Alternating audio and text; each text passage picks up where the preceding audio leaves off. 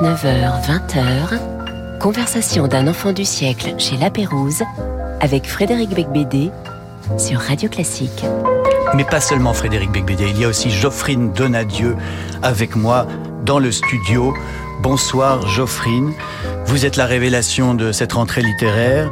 À côté, Virginie Despentes, c'est la comtesse de Ségur. Dans Chienne et Louve, Geoffrine Donadieu raconte l'histoire d'une stripteaseuse à Pigalle qui veut devenir comédienne de théâtre.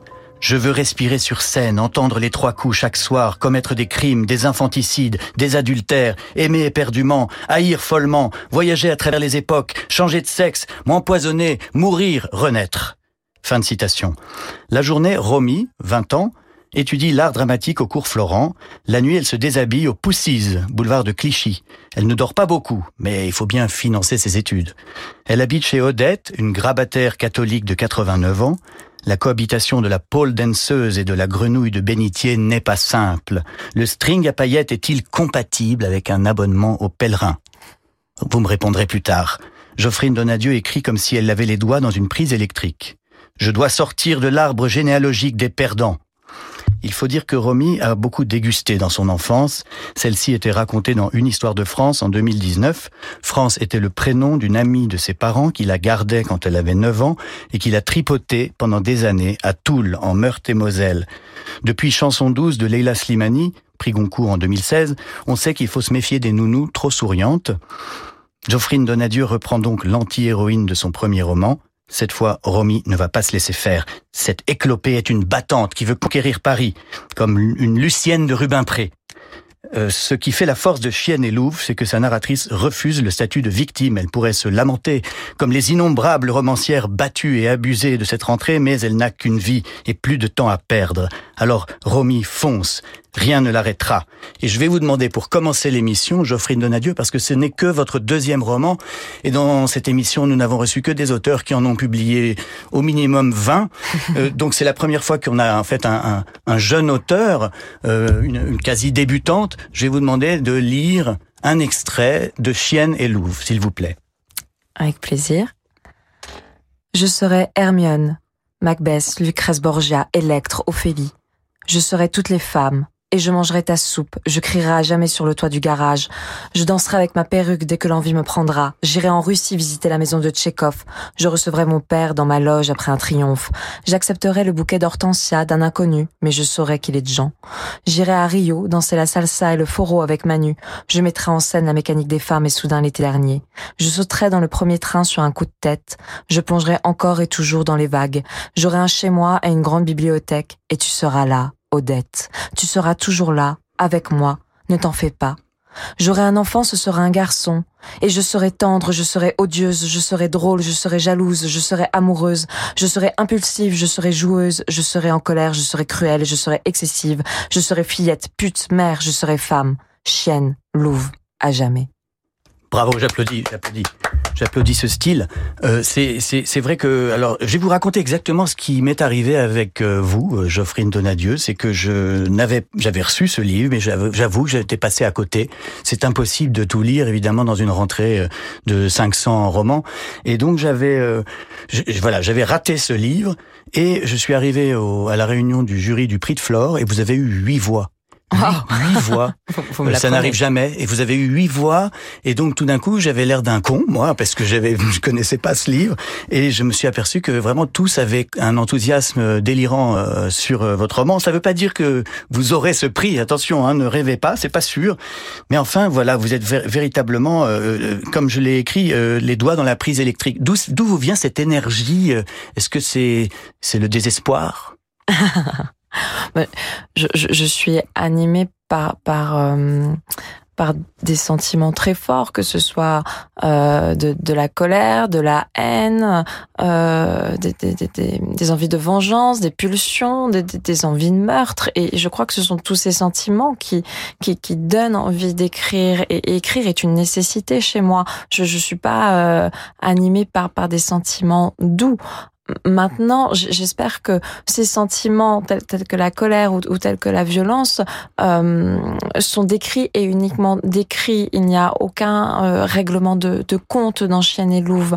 Euh, Et, et, voilà, oui, je me sers en tout cas de, de la violence pour, pour écrire. Ça donne euh, c'est une, une, euh, oui une énergie, un style euh, extrêmement vif, humain, qui sonne juste. il y a une invasion des écrivains de l'est de la France en ce moment. Alors voilà, ben, bien sûr, il y a Virginie Despentes qui vient de Nancy. vous, vous êtes né à Toul, en Lorraine. il y a aussi Nicolas Mathieu qui a eu le prix Goncourt, qui vient d'Épinal. Comment expliquez-vous cette invasion de, de, de l'est de la France? Oui, je, me suis posé cette euh, question récemment. Je, je me disais euh, qu'on devait beaucoup s'ennuyer en Lorraine oui. et, et, que nous étions obligés de développer un, un imaginaire, un univers pour s'en sortir. Ça. On n'a pas le choix. On n'a pas le choix. Voilà. Et alors, euh, je vous poserai plus tard la question qui est évidemment que tout le monde euh, a envie de vous poser est-ce que c'est autobiographique ou non? Puis vous me répondrez que non, bien sûr. Mais euh, cette Romy, c'est un, c'est un bulldozer mais c'est un bulldozer de cristal, comme euh, la collection des petits euh, animaux euh, en verre de, de, sa coloc, cette vieille dame qui se prénomme Odette. est-ce que cette, est-ce, est-ce que Romy, elle est bipolaire? Elle est, elle est quoi? Elle est, elle est folle? Non, pour moi, elle n'est pas folle, n'est pas bipolaire, mais elle est, elle est border, elle est sur le fil. À tout moment, elle peut basculer. Mais c'est ce qui m'intéresse dans, dans, la littérature et dans les personnages, c'est trouver, euh, atteindre ce point de bascule. Est-ce qu'on bascule, est-ce qu'on ne bascule pas? Mais, mais ça, il me semble que nous l'avons tous. Et il y a un moment, il y a avoir la seconde où est-ce qu'on passe ce, ce, cap? Est-ce que est-ce qu'on part dans, dans, dans, dans ce territoire qu'est la folie? Et, euh, et je crois que, que Romy, elle est ça. Et Romy n'a pas de, de toit, n'est pas très fixe, n'est pas très stable. Donc forcément, cela va renforcer euh, ce, ce, sentiment, comme vous dites, mm. peut-être de bipolarité. Mais, ce n'est pas le cas. Elle est très, elle est sur le fil du rasoir, mais comme le, sont la plupart des, personnages. Oui, mais, est-ce qu'il faut être écorché vive pour écrire? Parce qu'il y, a beaucoup de romans qui sont comme ça, des romans de, confession, de souffrance, de douleur, de, misérabilisme dans cette rentrée, mais même dans toute la littérature. Simplement, vous, vous le faites avec joie, avec humour, avec euh, avec délicatesse, je dirais. Vous êtes pas, vous êtes, vous tranchez vraiment sur cette littérature vif. Euh... Alors, comment faites-vous? Euh, je, je, je, voilà, la littérature n'est pas un lieu où, où l'on règle ses comptes. Par conséquent, le, le, le, le lecteur n'a pas à subir les, les états d'humeur de, de, de, de l'auteur, mais, mais bien euh, ceux, ce, des personnages, pour qu'ils puissent se reconnaître et que la littérature soit universelle. Autrement, ce n'est pas de la littérature. Euh, expliquez le titre Chienne et Louve. J'ai, bon, il faut expliquer parce que ça, ça a un lien important avec les personnages, les deux, ces deux femmes euh, de générations différentes qui cohabitent. Chienne et Louve parce qu'elles jouent euh, entre chien et, et loup ça pourrait être une expression entre mmh. chienne et louve. Chienne et louve parce qu'elles le sont toutes les deux. Elles, sont à la fois chienne et louve. Euh, il y a, il y a l'animal qui est domestiqué, celui qui n'est pas domestiqué, et il y a sans cesse un retour à la niche, chacune. Euh, et, et, il y a ce, ce, ce côté très très sauvage euh, pour, pour toutes les deux. Donc Romy, elle galère. Hein. Euh, Romy, elle a 20 ans, elle arrive à Paris, elle veut être euh, actrice, elle, elle s'inscrit au cours Florent, elle n'a pas d'argent du tout. Euh, donc pour payer ses études, elle, elle, travaille dans un club de striptease. Elle se déshabille la nuit devant des, des clients euh, glauques qui bavent devant elle. Et puis elle rentre chez cette vieille dame où elle habite. Euh, elle lui paye un, un loyer ou? Oui. oui, oui, elle paye un loyer. oui. Enfin, c'est la galère. Euh, avant ça, elle, elle avait pas de logement. Elle squattait dans des hôpitaux, euh, sur des péniches. Euh, c'est la précarité absolue. Euh, et c'est là où j'arrive avec ma question. Euh, est-ce que tout ça, c'est du vécu ou pas du tout? Euh, oui, je, je, suis arrivée à Paris, j'avais euh, 16 ans. C'était pour faire le cours Florent. Euh, j'ai fait du théâtre, non pour faire du théâtre et monter sur scène, mais pour écrire, ce qui paraît un petit peu étrange.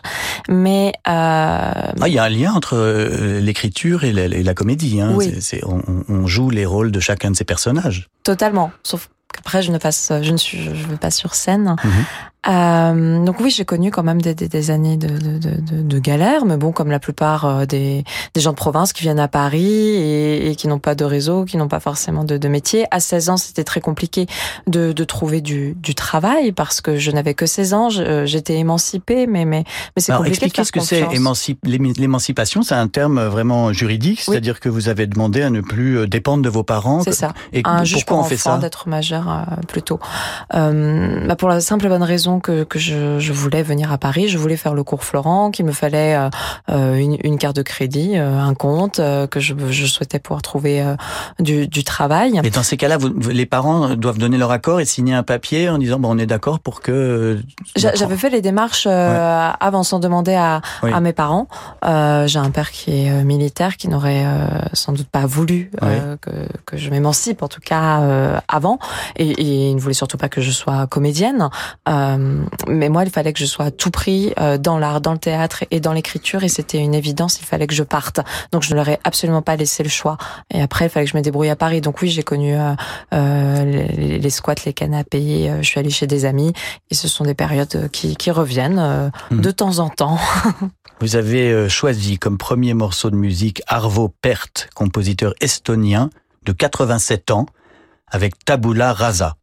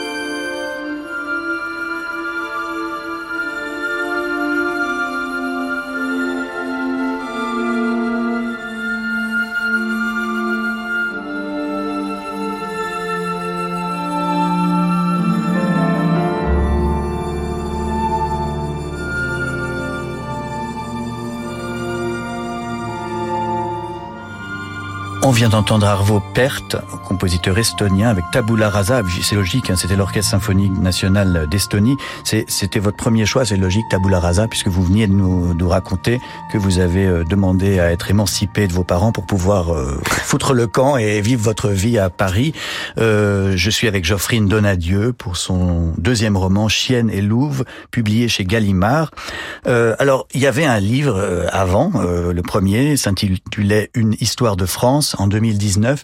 Et c'était aussi Romy qui racontait à la première personne euh, une enfance euh, dévastée. Euh, c'était un livre très violent, euh, super précis, euh, sur une jeune, une enfant de 9 ans violée par sa nounou, par la, la, la voisine qui la gardait. Là, j'ose même pas vous poser la question sur l'aspect autobiographique. Euh, J'aurais honte, mais mais est-ce que voilà, euh, pourquoi, qu'est-ce qu'il est arrivé à Romy et pourquoi avoir écrit ça? Euh, alors, ce qui m'intéressait avec euh, avec Romy, avec le fait que ce soit une femme, la voisine France, euh, qui abuse d'elle, c'était l'image qu'elle aurait de son de son propre corps, euh, parce qu'une petite fille violée, par une femme euh, va forcément se poser des questions. Euh, parce que Romy elle a un papa elle a une maman. Son schéma familial est extrêmement classique. Mmh. c'est euh, le père est militaire sa maman est caissière. Euh, elle joue avec Barbie et Ken. Barbie et Ken euh, vont avoir un enfant. Et ça s'arrête là. Il n'y a pas euh, la possibilité d'être lesbienne d'être homosexuelle de s'aimer à, à, plusieurs. Par conséquent Romy à l'adolescence et, et même petite fille, elle se dit mais mince, j'ai toujours cru que j'étais une petite fille, mais euh, une femme euh, me touche. Est-ce que ça veut dire que l'on m'a menti? Est-ce que je ne suis pas un petit garçon? Mmh. Finalement, à l'adolescence, elle a ses règles, elle se développe. Donc oui, c'est bien une femme, mais ça veut dire que finalement, si elle était abusée par une femme, est-ce qu'elle aime les femmes? Et donc, elle va se poser beaucoup de, oui. de, de, questions. Et même, elle va se poser la question si elle ne peut pas abuser de d'enfants, de, puisque une femme a abusé d'elle. Et en même temps, quelle femme? Parce que France, c'est la voisine qui rend des services. France, c'est la voisine qui est jolie, qui, qui est très panthère et, et qui représente euh, la féminité, contrairement à, à, à, la mère de, de Romy. Donc c'est un, un, un, exemple de, de, de, féminité exacerbée. Et Romy, par la suite, quand elle, elle, elle, ira travailler dans un club de striptease, à travers la perruque fuchsia, va peut-être reconnaître France et cette féminité euh, ultra déployée. Oui, c'est vrai. Alors, il faut dire qu'on peut tout à fait lire le deuxième, Chienne et Louve, donc où elle a 20 ans, sans avoir lu une histoire de France. Totalement. Mais c'est tout de même un diptyque. Et d'ailleurs, peut-être même qu'il y aura un tome 3. Qui sait, peut-être qu'on trouvera Romy ensuite invité à la radio. Romy ivre-morte au salon de Brive-la-Gaillarde. Romy euh, qui casse tout au prix de Flore. Et, et, nous avons hâte de lire le tome 3. Et, et, et bien, pour l'instant, je, je, peux vous dire que Romy m'a quitté et qu'il n'y a pas de tome 3 Alors, prévu. Ce n'est pas prévu. Ah ben, je suis très déçu. Euh, donc oui, c'est vrai qu'elle elle, elle, a une perruque fuchsia, elle a aussi un string à paillettes mmh. euh, et elle est escorte. Elle, euh, elle, a, voilà, elle se prostitue à Paris dans ce livre. Euh, c'est un livre très, très trash, très sombre par certains aspects. Vraiment, c'est les bas-fonds de Pigalle la nuit. Et en même temps, c'est un livre fasciné par l'art, fasciné par le théâtre et peut-être aussi une déclaration d'amour à la littérature. Qui sait? Aussi. Euh, Romy a besoin des textes, a besoin de ses livres, de ses pièces de théâtre et de tous ses personnages pour pour vivre. Donc c'est clairement une déclaration d'amour à la littérature, à l'écriture, au théâtre. Il y a un moment, il y a une tirade où, où Romy dit je joue euh, pour vivre, je joue pour euh, pour survivre, je joue pour euh, pour interpréter différents personnages, je joue pour ne pas me buter. Mais on, on pourrait clairement remplacer tous les je joue par j'écris. Mmh. Oui, c'est vrai. C'est ça qui est assez extraordinaire dans ce livre, c'est que c'est donc une, comment on peut dire, une narratrice très cabossée qui a vécu le pire, tout ce qu'on peut imaginer de pire, c'est d'être violée, même d'une manière presque incestueuse, à, à 9 ans, quoi. C'est, épouvantable. Et en même temps, elle a une force incroyable. Et c'est ce qui est, euh, je crois, très original dans ce livre. C'est pas du tout une victime. Euh, non, parce que le statut de victime ne m'intéresse pas. Le, le, la victime fait, fait, fait, du surplace et n'avance pas. Euh, Romy n'est pas victime. Elle encaisse, elle, elle, encaisse, mais elle y va.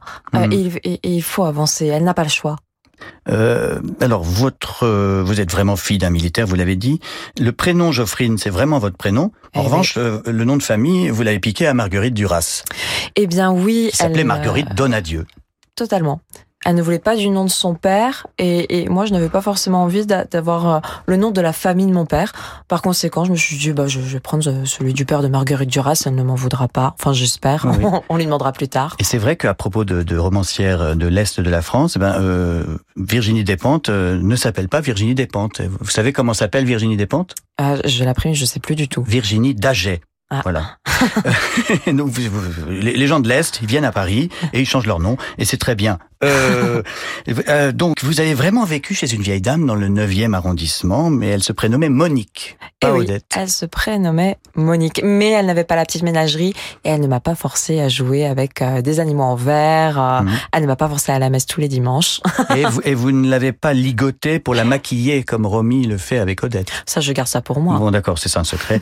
Euh, euh, malheureusement, la vraie Monique est morte sans avoir lu le, le roman, mais c'est peut-être préférable, non? Ah bien non, je, je, je lui en ai fait part. Elle, euh, euh, il faut savoir que j'ai été confinée, en fait, comme nous avons tous été confinés, bien sûr, à un Oui. moment donné, mais j'étais avec euh, avec Monique et euh, j'inventais cette histoire, je la créais et je la lui racontais et euh, et elle s'amusait beaucoup quand même. Donc euh, non non, j'ai j'ai partagé de nombreuses scènes avec elle. Est-ce que c'est un livre sur le conflit des générations euh, de cette vieille dame euh, très, euh, comment on peut dire, une, une vieille dame très catholique, très conservatrice, euh, et, euh, et d'une jeune femme euh, ambitieuse et, et complètement paumée aussi Non, je ne le vois pas du tout. Je ne vois pas leur relation comme un conflit. Romy et Odette sont vraiment en, en miroir. Et, et au début, on, je pense, enfin, on imagine que tous les opposent et finalement tous les réunit. Hmm. Euh, elles sont, elles n'ont pas eu d'enfance. Toutes les deux, l'une a connu la Seconde Guerre mondiale, l'autre euh, a été victime euh, d'abus. Euh, donc, elles, elles vont rejouer euh, leur enfance toutes les deux comme des fillettes euh, de 9 ans. Elles ne savent pas marcher. Elles partent, le- elles passent leur temps à, à se casser la figure. Elles se ramassent mutuellement. L'une ne sait pas marcher avec ses talons, l'autre avec son déambulateur.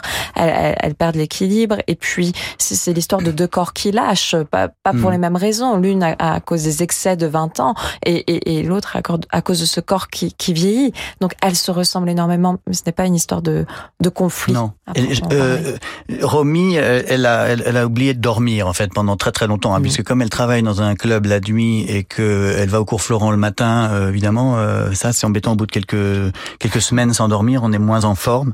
Euh, vous écrivez quand une femme me commande, j'ai 9 ans, je suis sa marionnette. Est-ce que la relation entre Romy et Odette, elle vient aussi de la relation entre Romy et France dans le livre précédent quand, quand je l'ai écrit, je, n'avais pas pensé euh, cela. Mais je, je me suis rendu compte que quand même, euh, bon, je n'ai que deux romans, mais Il y a une cohérence entre les deux. à chaque fois, ouais, euh, c'est quand même l'histoire d'un duo euh, féminin euh, avec une certaine euh, euh, emprise et que nous sommes très très loin de, de, de la sororité euh, avec mes personnages féminins. Mais quand même, il y a un éloge de la féminité. Il y a un Oui. éloge de la féminité qui est, qui, qui, qui est proche de Colette, par exemple. Colette qui aimait beaucoup se déshabiller aussi euh, sur des tréteaux et dans des salles de spectacle. Hein. Euh, c'est pas, vous n'avez pas la haine des femmes. Vous pourriez, vous auriez pu. Enfin, Romy aurait pu. Euh, oui, mais, mais pas du tout. Euh, la, la- femme est, est, est- une boule à facettes et, et je trouve ça extraordinaire de découvrir toutes ces facettes et, euh, et j'espère en découvrir d'autres dans dans d'autres romans. Mais euh, Romy est un peu dégoûtée par la vieillesse, en revanche. Ça, c'est vrai que c'est, euh, enfin, d'ailleurs pas forcément euh, un rêve pour pour quiconque hein, de vieillir. C'est vrai qu'elle vit avec Odette, qu'elle la voit, euh, elle, elle, elle voit ce, ce, ce, corps. Et en même temps, il y a des passages qu'elle trouve, euh, euh, où, où j'écris ce corps qu'elle trouve beau. euh, finalement, il y a un passage où elle la déshabille, où, où elle voit ses, ses, ses hématomes, où elle voit la vie qui, qui, qui est passée sur, sur ce corps. Et elle a beaucoup de, de, de, de, de, sentiments à l'égard de, de ce corps vieillissant. Mais ah bah, l'enchaînement est absolument parfait, euh, puisque votre deuxième choix musical, c'est Danse macabre de Camille Saint-Saëns par l'Orchestre symphonique de Pittsburgh, dirigé par Laurine Mazel.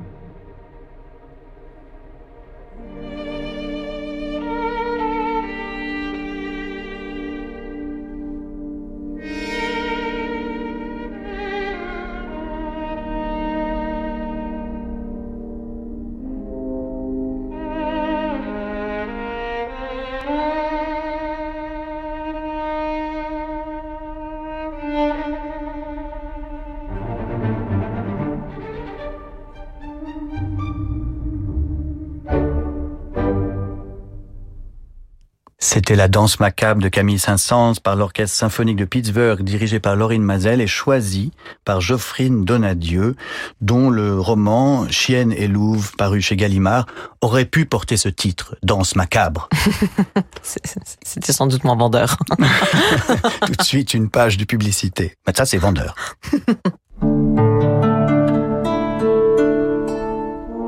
Le département des Hauts-de-Seine et Insula Orchestra vous donnent rendez-vous les 19 et 20 janvier à l'auditorium Patrick de Végian de la scène musicale à Boulogne-Billancourt pour un concert exceptionnel consacré à Mozart. Après sa symphonie concertante portée par la violoniste Alexandra Konunova et l'altiste Adrien Lamarca, Insula Orchestra et Laurence Equilbet interpréteront sa symphonie numéro 39. Réservation à partir de 10 euros sur la scène musicale.com. Les Hauts-de-Seine, la vallée de la culture. Jusqu'à 20h, conversation d'un enfant du siècle chez La Pérouse avec Frédéric Becbédé sur Radio Classique. Mais qu'est-ce qu'on s'en fout de Frédéric Becbédé? Ce qui compte, c'est l'invité Geoffrine Donadieu qui publie Chienne et Louve chez Gallimard.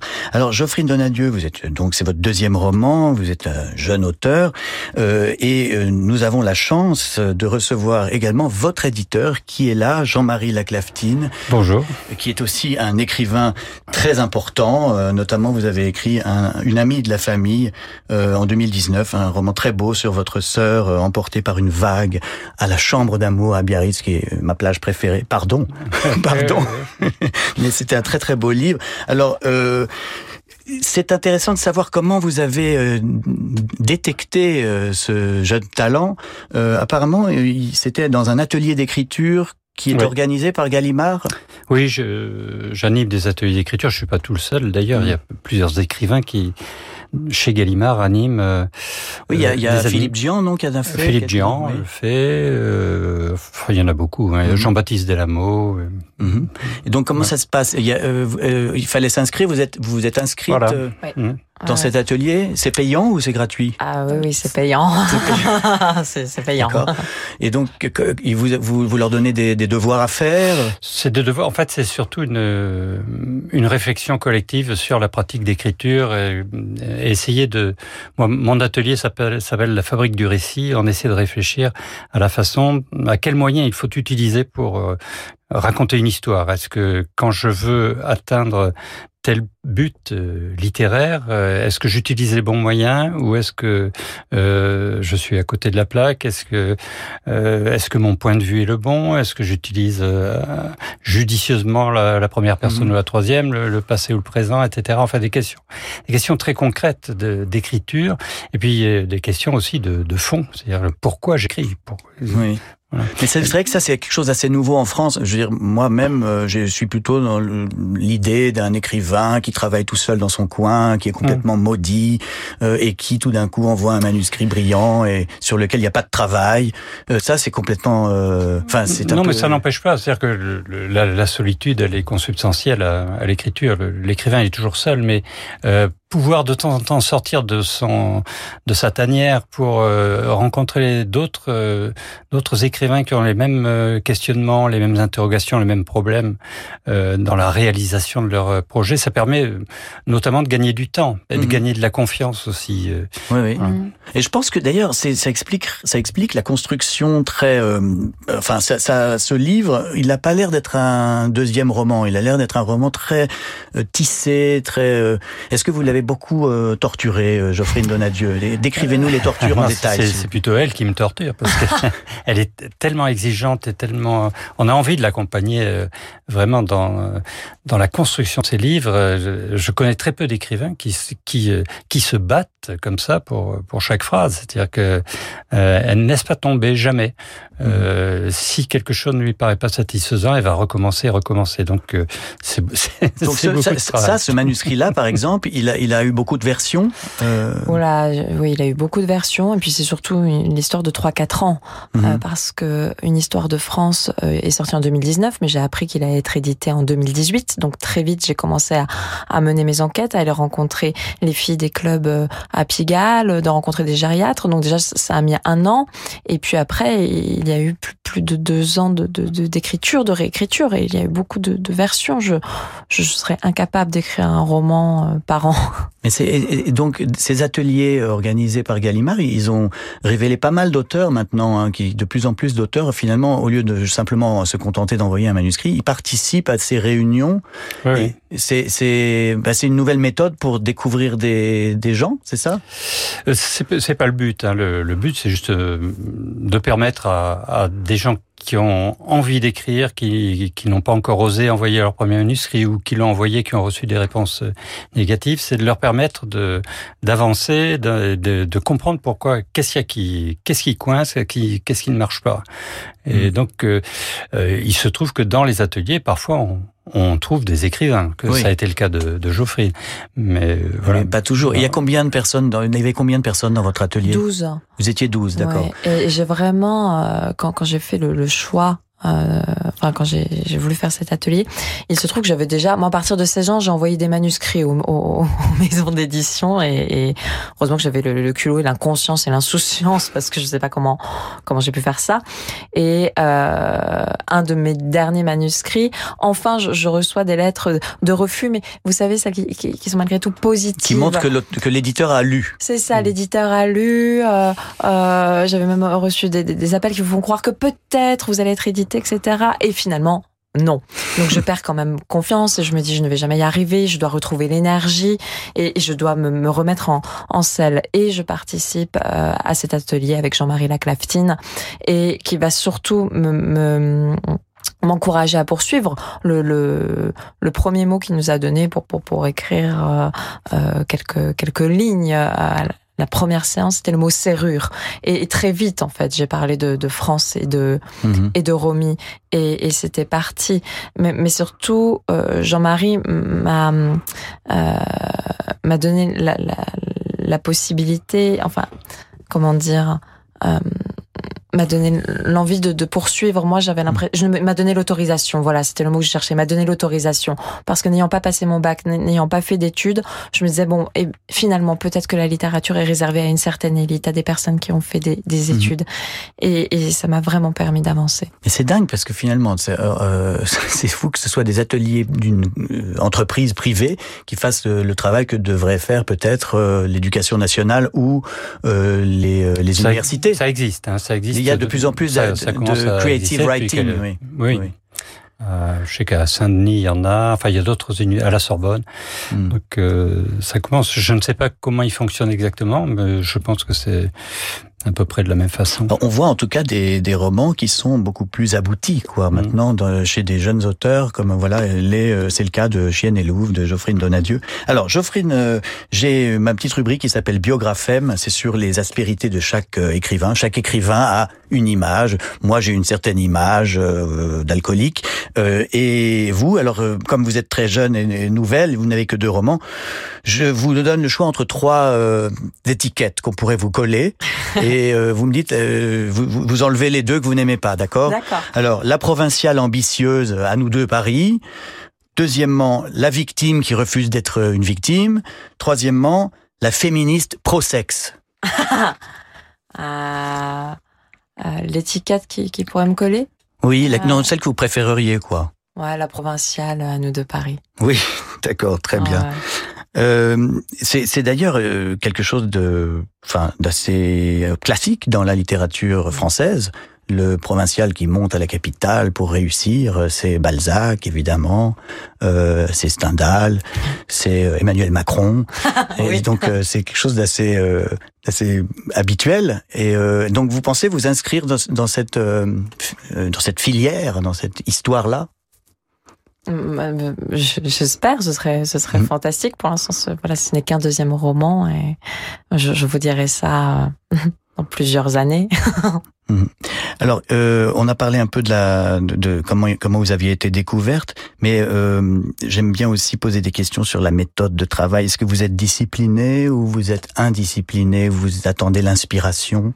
Ah non, non, non. Je peux je peux être des heures de, devant la page blanche, comme on dit. Mmh. Et euh, après, j'ai des rituels. Hein. Je je vais courir une heure pour euh, pour faire le vide, pour surtout, enfin, me vider des émotions qui qui ne vont pas appartenir au, au personnage. Après, je vais je vais faire euh, des exercices de respiration comme je pouvais le faire au théâtre Ah en oui. monter sur scène. Mais c'est vraiment ça, monter sur le ring même. C'est- C'est vraiment cette notion de, de bagarre. Et surtout, je veux fermer les rideaux. Je, je ne suis pas capable d'écrire en, en, en- en pleine lumière, en, en plein jour. J'ai l'impression que, que le regard extérieur va me bloquer et, et, euh, et j'ai envie de pouvoir écrire des, des choses parfois, parfois sombres, parfois moches, parfois cruelles. Et euh, Il faut pas qu'on vous regarde. il faut pas qu'on me regarde ou que je sente même qu'il y ait de la vie autour. Donc, euh, je, je vais écrire dans, dans le noir et je, je vais recréer la nuit, même le jour, en fait, pour pouvoir écrire. Ouais, vous êtes bien détraqué comme je le pensais. Euh, et vous avez aussi, euh, vous l'avez dit tout à l'heure, euh, beaucoup enquêté. Vous êtes un peu Oui. comme une espionne. Vous avez voulu savoir, en savoir plus sur sur les clubs de striptease où vous n'avez jamais travaillé, donc hein, à ma grande stupéfaction. Alors non, je n'ai pas travaillé dans les clubs de striptease. En revanche, je, alors j'ai connu des stripteaseuses très tôt parce qu'en fait, à euh, 17 ans, 18 ans peut-être, il y avait une scène de nudité à, réaliser au, au cours Florent et je n'étais pas du tout à l'aise avec mon corps sur scène. Et je me suis dit qu'est-ce que je peux faire pour apprivoiser ce corps Mhm. nu? Et euh, je suis allée sur internet, j'ai vu qu'il y avait euh, des cours de striptease. Je tape sur, euh, je clique sur le premier lien euh, qui était des cours de danse euh, et de striptease avec Gentry de Paris, qui était euh, la collègue de Dita euh, Ah. à l'époque. Une référence dans le Une métier référence. du pole danseuse. Mais totalement, sauf que je, je- à l'époque, je, je, je n'y connais vraiment rien et en effet, je suis la provinciale qui débarque à Paris. Clairement, ça fait que deux ans. Je m'inscris à ce cours. J'y vais et je me rends compte que je ne suis qu'avec des stripteaseuses professionnelles qui veulent se perfectionner. Et, Ah ben là, vous avez vous aviez un sujet de roman. Ah, c'était, c'était, là, donc j'avais ces images de, de, de ces femmes. Et finalement, euh, dix ans plus tard, j'ai envie, euh, j'ai eu envie d'aller à, à, à la rencontre des, des stripteaseuses, mais, mais pas forcément les belles stripteaseuses que j'avais côtoyées à 19 ans, mais, mais des filles de Pigalle. Et puis Mhm. finalement, je suis remontée, puis je suis allée jusqu'au Crazy pour prendre des cours de danse avec les danseuses du, fi- des, des- du, du Crazy Horse. Ouais, ouais. Non, mais c'est vrai que là, euh, bah, dans, dans le livre, c'est extrêmement précis, c'est extrêmement détaillé euh, et très observé, donc vraiment ça se voit. Euh, votre troisième choix musical, euh, c'est dans, dans le domaine du jazz, c'est Stormy Weather de Lena Horne en 1943, version remasterisée en 2002.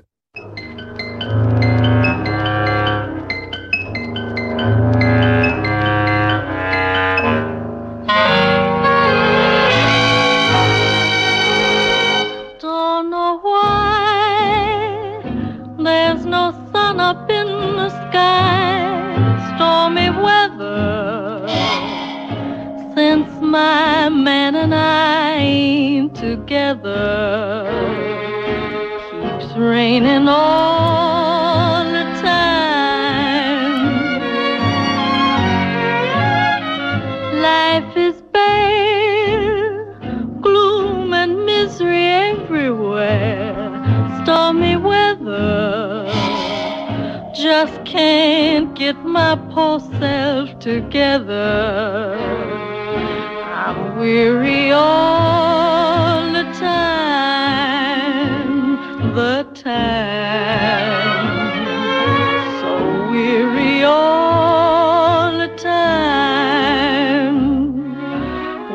He went away, the blues walked in and met me.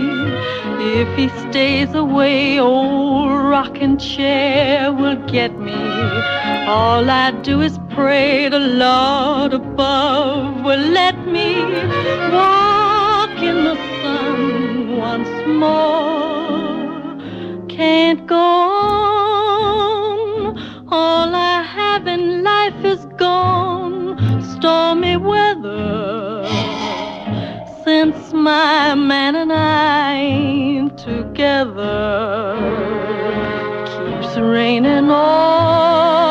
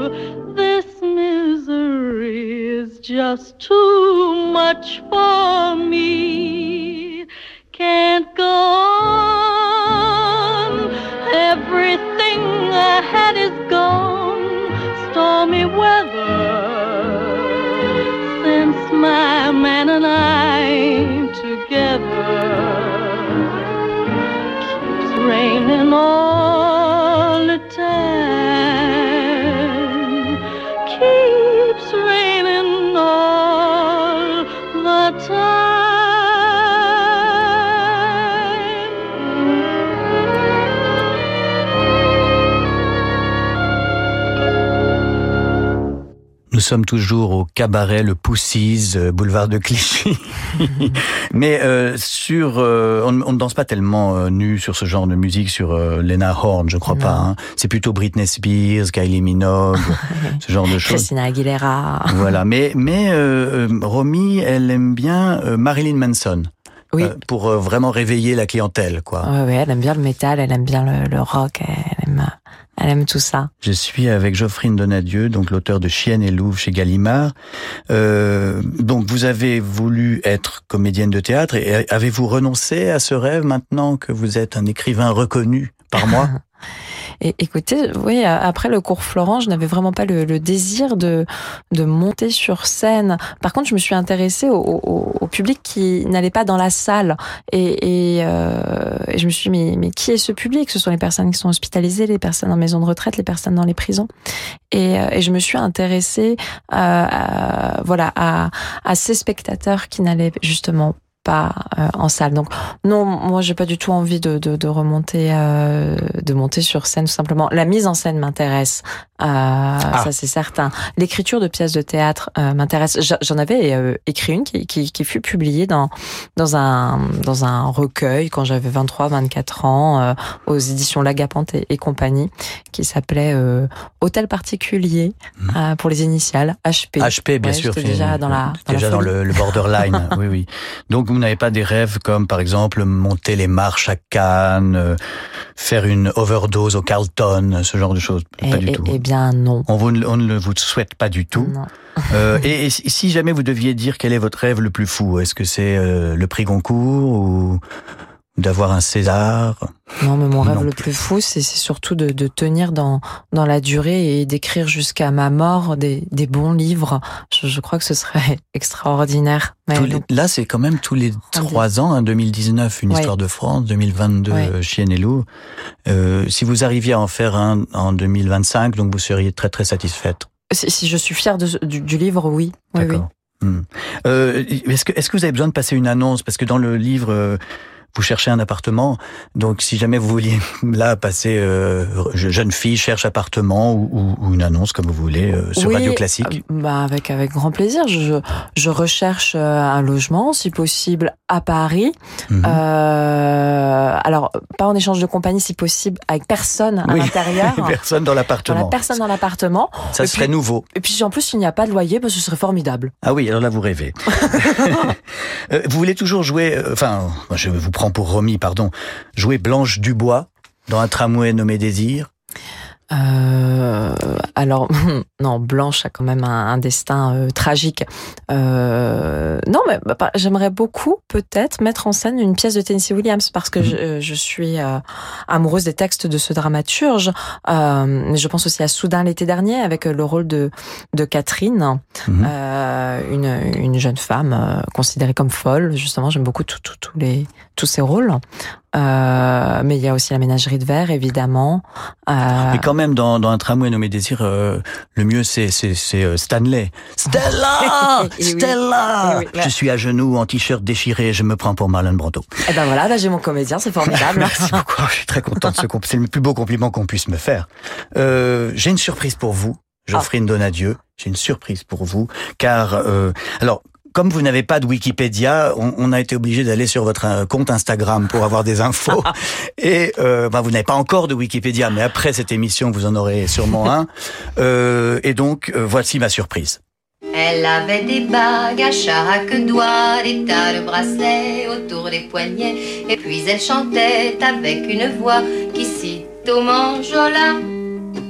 Elle avait des yeux, des yeux d'opale qui me fascinaient, qui me fascinaient. Il y avait l'ovale de son visage pâle, de femme fatale qui me fut fatale, de femme fatale qui me fut fatale.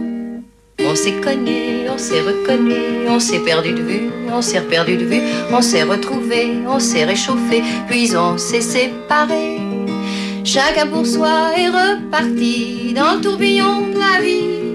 Je l'ai revu un soir, aïe aïe aïe, ça fait déjà un fameux bail, ça fait déjà un fameux bail. Au son des banjos, je l'ai reconnu, ce curieux sourire qui m'avait tant plu, sa voix si fatale, son beau visage pâle, mes murs plus que jamais. Je me suis saoulée en l'écoutant, l'alcool fait oublier le temps. Je me suis réveillée en sentant des baisers sur mon front brûlant, des baisers sur mon front brûlant. On s'est connu, on s'est reconnu, on s'est perdu de vue, on s'est perdu de vue, on s'est retrouvé, on s'est séparé, puis on s'est réchauffé. Chacun pour soi est reparti dans le tourbillon de la vie. Je l'ai revue un soir, ah là là, elle est retombée dans mes bras, elle est retombée dans mes bras. Quand on s'est connu, quand on s'est reconnu, pourquoi se perdre de vue, se reperdre de vue Quand on s'est retrouvé, quand on s'est réchauffé, pourquoi se séparer? Alors tous deux, on est repartis dans le tourbillon de la vie. On a continué à tourner, tous les deux enlacés, tous les deux enlacés, tous les deux enlacés. C'était une surprise pour vous, Geoffrine Donadieu, Jeanne Moreau, qui chante le tourbillon de la vie dans euh, Jules et Jim, bien sûr, de François Truffaut en 1962. Euh, vous savez que cette chanson a été composée par Serge Rezvani, qui est toujours vivant, qui a 93 ans et qui publie, euh, voilà, ces jours-ci, euh, Amour, Humour, un recueil de dessins euh, chez Philippe Ray et euh, aussi on réédite son monument qui est le Testament amoureux également chez Philippe Ray. Euh, qu'est-ce que vous, pourquoi vous avez posté cette chanson sur votre Insta? Ah, vous m'avez cueilli.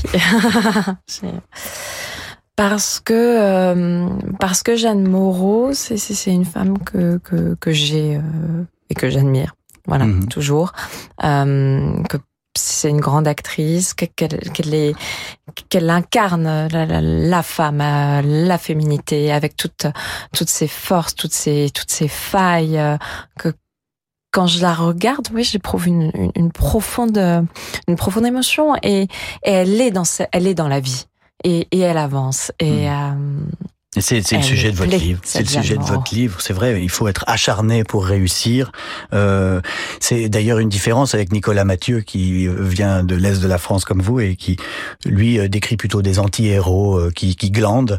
Mais alors vous, euh, c'est pas du tout ça.